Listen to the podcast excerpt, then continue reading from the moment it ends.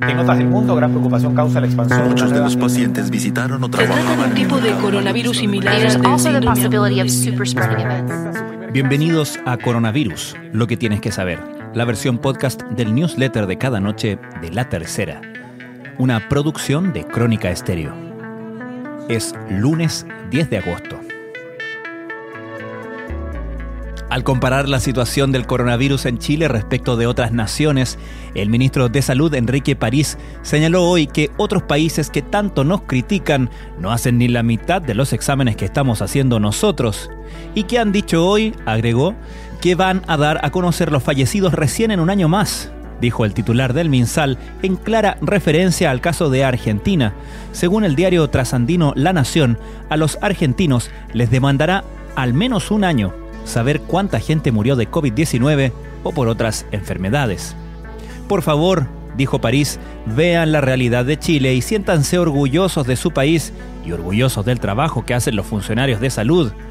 Chile registra 375.044 contagios totales, de ellos 1.988 casos nuevos.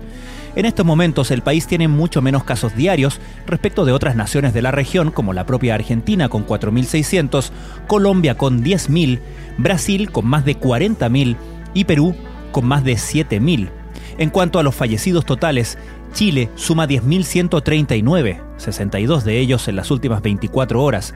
Por cada 100.000 habitantes hay 510 víctimas fatales, más que los países antes mencionados, con la excepción de Perú, que suma 638. En cuanto al número de tests, efectivamente es tal como dijo el ministro París. Según Worldometers, Chile ha llevado a cabo 1.8 millones de pruebas, 97.595 por cada millón de personas, más que Brasil con 62.000 por cada millón, Perú con 77.000 por cada millón, Colombia con 37.000 por cada millón y Argentina con 18.000 por cada millón. Esta información también está reflejada en el sitio Our World in Data. Hoy estamos haciendo alrededor de 28.000 exámenes PCR diarios, acotó la subsecretaria de Salud Pública, Paula Daza. Estas son algunas de las informaciones que destacamos en la cobertura de la crisis del coronavirus de la tercera.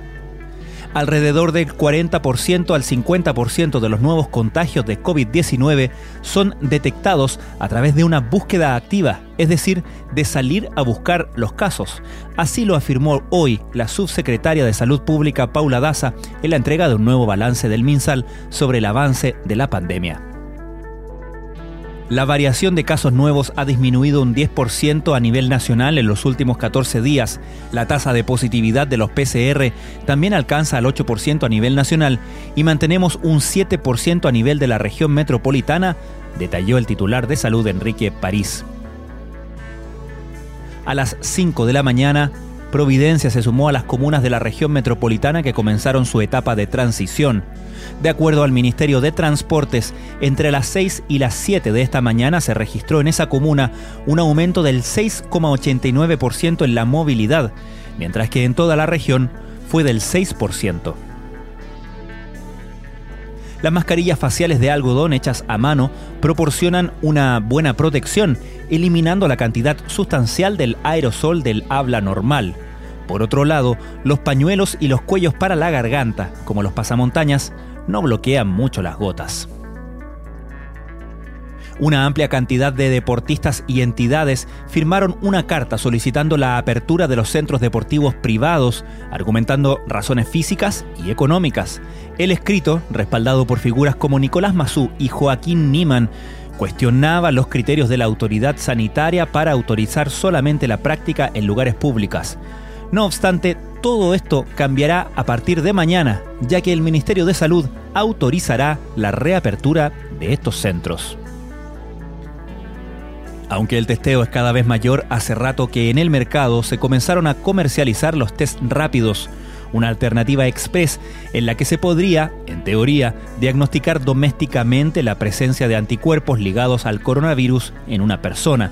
Este mismo método ha causado controversia entre quienes los hacen y venden y la comunidad científica en relación a su efectividad, sus precios y sus resultados.